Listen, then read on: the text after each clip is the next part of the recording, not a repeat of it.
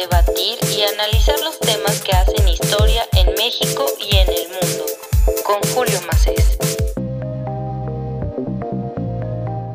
episodio vamos a platicar con el periodista Alejandro Wall. Lo puedes escuchar en Radio con Voz y lo puedes leer en el Washington Post.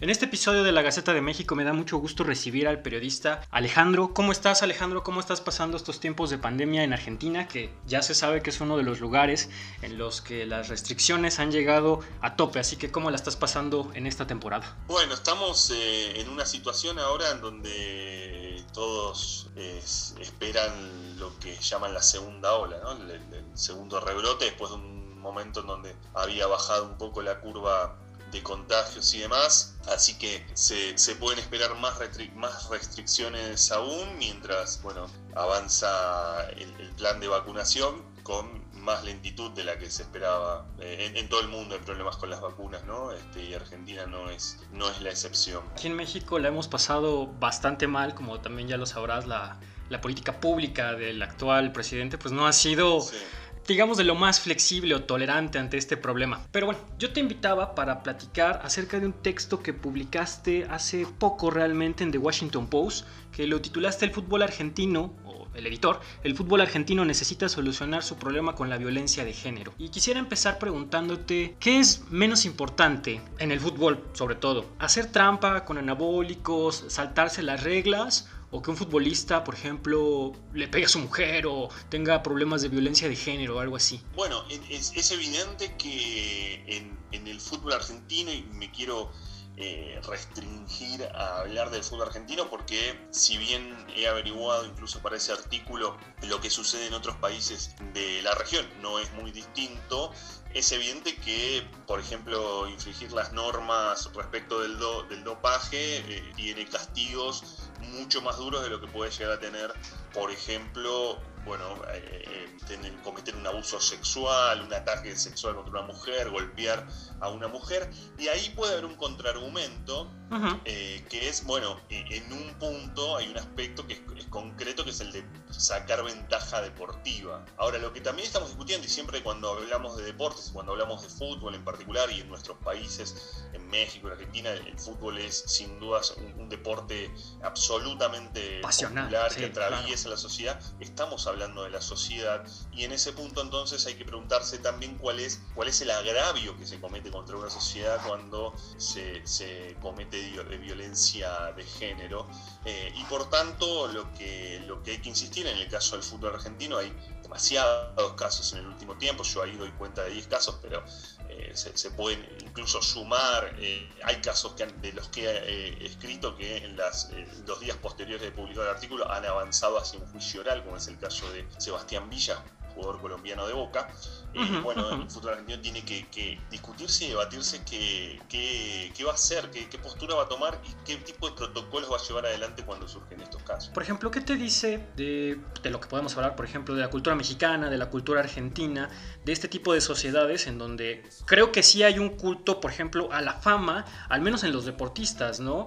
¿Qué te dice esto como sociedad? Porque, por ejemplo, aquí en México eh, los deportistas han tenido siempre un trato preferencial, incluso los salarios aquí son mucho mejores que en algunos salarios en Europa, en mejores ligas, eso me queda muy claro. Aquí se les permite hacer de todo. Recuerdo en la, en la, Copa América, no hace mucho en Chile, por ejemplo, Vidal chocó por borracho, o sea, se dio un borrachazo, destrozó su coche. ¿Y qué pasó? Ah, pues lo dejaron jugar sin bronca, aquí no pasó nada.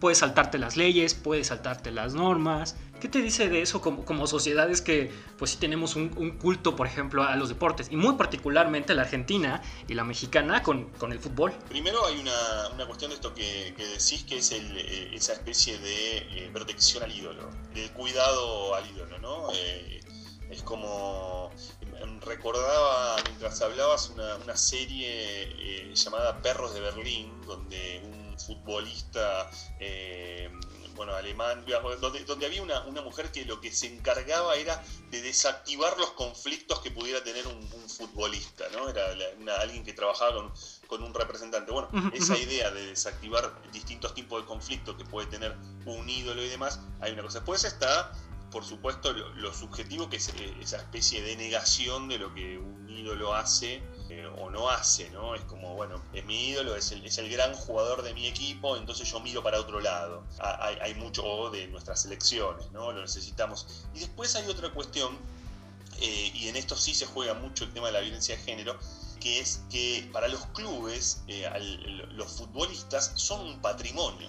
Es una cuestión económica, ¿no? Hay que eh, eh, digo, si, vos tenés un futbolista eh, a quien es, que es acusado y denunciado por un acto de violencia de género, por, por golpear a su mujer, por, tener una, por, por, haber cometido una violación o un abuso sexual, y lo corres del equipo, el marco en el que se mueven muchos dirigentes, directivos, autoridades de los clubes, es bueno, pero si yo lo corro, eh, estoy perdiendo dinero, porque ese jugador va a, perder eh, valor, va, a perder valor en el mercado, no lo puedo utilizar, estoy pagando un contrato altísimo. Entonces las cuentas muchas veces terminan siendo entre lo simbólico, la de no vamos a perder al gran jugador, no vamos a perder a nuestro ídolo, y lo económico, que es no voy a perder un patrimonio del club. Cuando escuchamos estos comunicados o la comunicación social de los clubes, siempre es, oh sí, nos preocupa eh, la juventud, nos preocupa la niñez, la equidad de género, hasta, vaya, la economía del país, ¿no? Pero pues se queda nada más en, puro show, en puro bla, bla, bla, porque realmente no tenemos muchas consecuencias, multas que son ridículas para el salario que muchos de estos camaradas tienen. ¿Qué se puede hacer como club, como institución, para pasar más allá de simplemente pues quedar bien en cuestiones de comunicación corporativa, por así decirlo. Lo que, lo que se ha visto aquí en Argentina es que muchas veces ni siquiera quedan bien en ese punto, ¿no? Sí, claro. Eh, los clubes, el 8 de marzo, que es el Día Internacional de la Mujer Trabajadora, suelen acordarse, suelen recordarse, suelen, llevar adelante eh, campañas y ahí quedan, o cuando tienen un caso quizás sacan un comunicado, pero es interesante el, qué hacer, primero porque eh, uno no, no, no solamente tiene ideas eh, en ese punto, también consulta a quienes están eh, en el tema, quienes trabajan, quienes son abogadas de víctimas de violencia de género. Y la salida no siempre es únicamente lo punitivo, ¿no? La de pensar, bueno, ese jugador no tiene que jugar y ya está. lo que conocemos eh, aquí en Argentina, pero creo que es algo bastante extendido, la cultura de la cancelación, ¿no?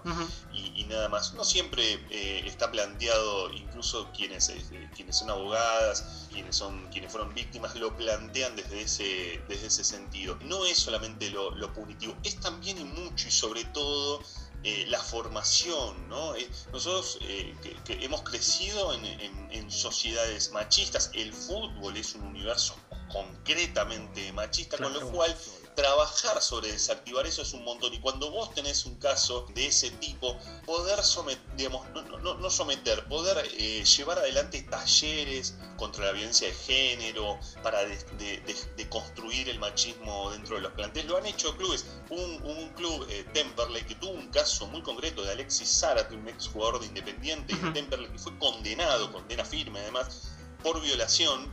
Eh, fue un caso muy, muy fuerte en su momento. Eh, y bueno, lo que hizo al club, eh, la verdad que fue uno de los mejores que atravesó esa situación en su momento, fue llevar especialistas en violencia de género, eh, a, que hablen con los jugadores, que hablen con el plantel. Es decir, no es solamente ver la, la, forma punitiva, es también cómo, cómo trabajar en ese sentido. Y hoy por hoy los clubes se, se, quedan muchas veces en la nada, ¿no? miran hacia otro lado. En algunos casos tienen protocolos, avanzan en protocolos, en otros casos ponen cláusulas en sus contratos. Caso de, eh, de Vélez, por ejemplo, tuvo uno de los primeros clubes que tuvo protocolo, que tiene un área eh, de género, eh, que tuvo, cuando contrató a Ricardo Centurión, un contrato concreto en el que puso una cláusula en que si ya había tenido una denuncia en su momento Centurión y, la, si, hubiera tenido una posterior denuncia se, se caía el contrato. Bueno, Ahí el protocolo no funcionó para casos siguientes, porque tuvo dos denuncias y los jugadores, si bien tuvieron unos días, luego volvieron a, jugar. Pero digo, más allá de esta cuestión, porque algunos dicen, bueno, pero si la justicia no condena, si, no avanza el caso en la justicia, ¿por qué ese jugador no puede, eh, no puede jugar? Porque son dos cosas distintas. Primero, muchas veces la justicia no funciona.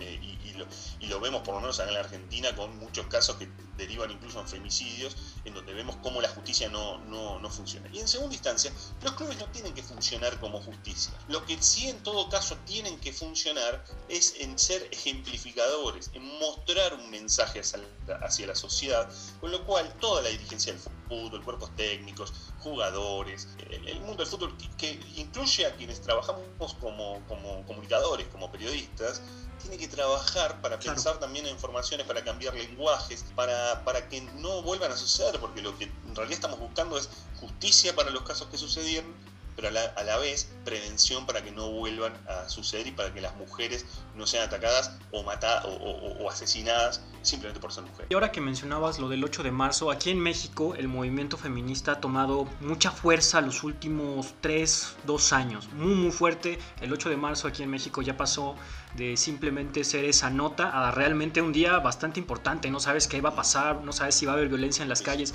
no, no sabes qué va a pasar. Hay mucha tensión.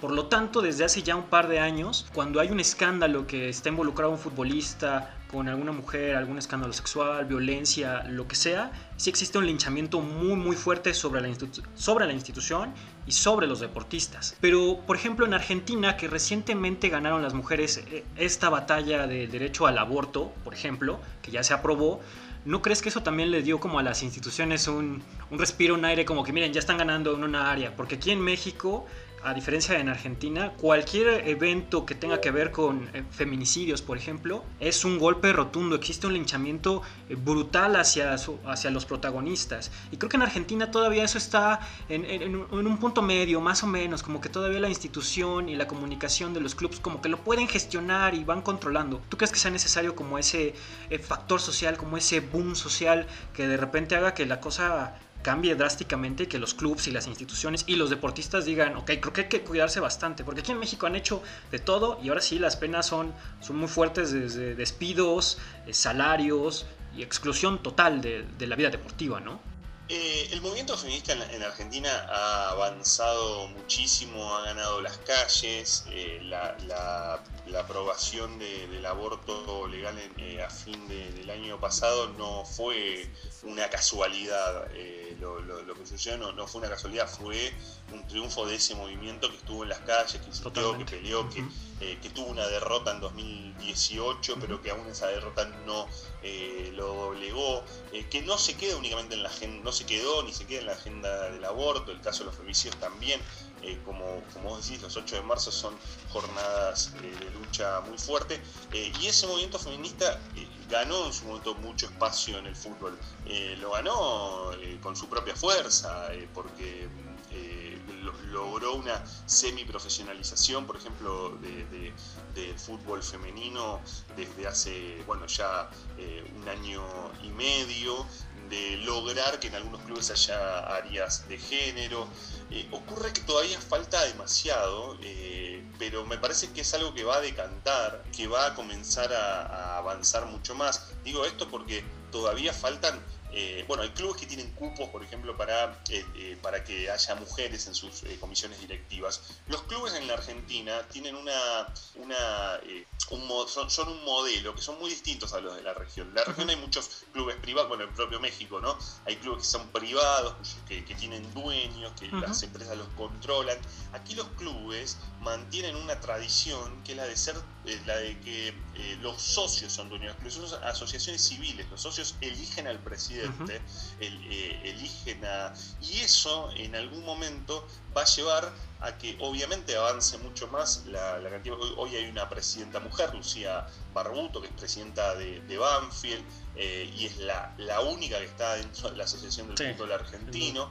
Eh, pero creo que falta muchísimo más y además falta que, la, que el, rol de las mujeres dentro de los clubes no sea únicamente es lo que yo en la nota llamo pinkwashing, ¿no? que a veces ni alcanza, ¿no? Como, bueno, este, dibujamos un poco esta situación como para que no nos digan nada. No, que sea relevante, que tengan opinión, que, que no, no vamos a hacerlo. Eh, este problema es un problema de los hombres.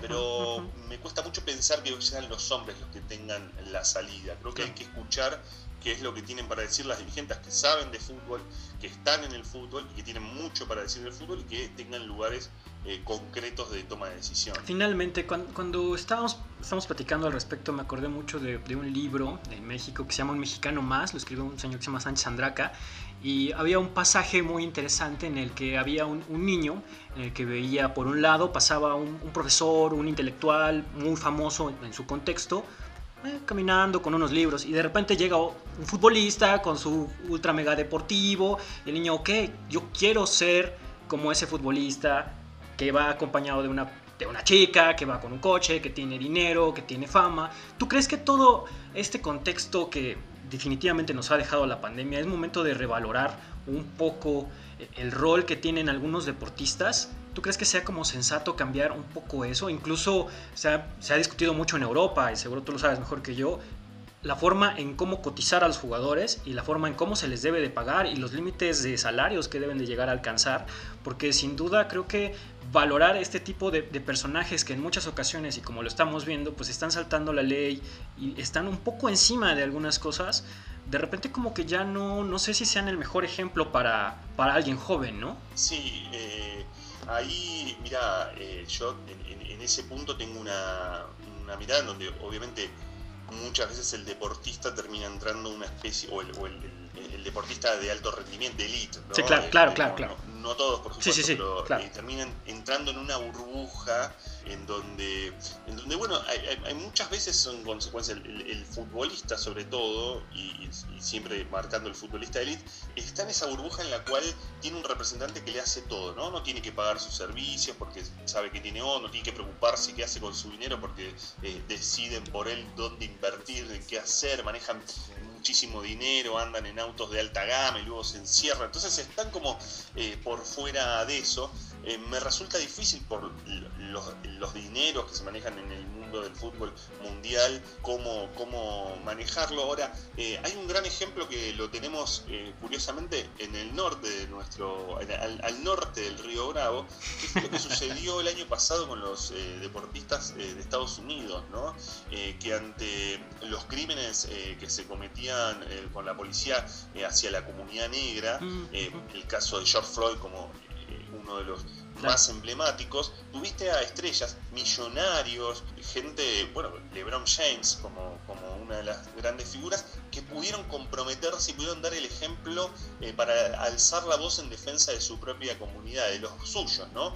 En defensa de alguna manera de quienes quisieran, quisieron ser o quieren ser LeBron James, pero no llegaron a ser LeBron James y quedan en, eh, marginados, ¿no? Siempre hay que pensar eso, ¿no? Porque eh, en, el mar, en la carrera del deporte, en la carrera del fútbol, quedan en el camino muchísimos pibes y muchísimas pibas que tenían muchas ilusiones, eh, para llegar y no pudieron hacerlo. Y quienes llegaron tal vez tendrían que pensar un poco de dónde, de dónde partieron, ¿no? Y, creo que ahí hay una, una, manera en la que, bueno, hay que construir un deporte que nos, nos entregue también, bueno, uno no diría ejemplos, ¿no? Porque eh, decir que un, futbolista y más es un ejemplo de ponerle en un lugar muy fuerte, eh, pero sí poder este, que, que, puedan ser una voz y que puedan ser un espejo en donde, en donde poder mirarse para, para bueno, para muchos eh, jóvenes eh, que, bueno, que los admiran, que los disfrutan eh, y sobre todo eso, ¿no? que, que los admiran y que quieren ser como ellos, son modélicos de alguna manera. Claro, pues Alejandro, te agradezco mucho esta conversación. Me encantó la última reflexión, creo que nos va a dejar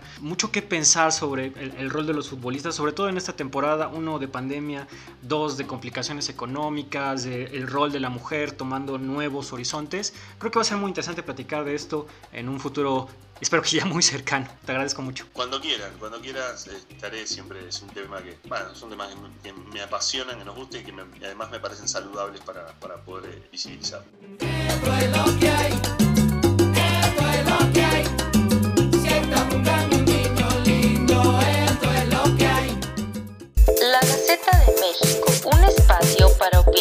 debatir y analizar los temas que hacen historia en México y en el mundo con Julio Macés.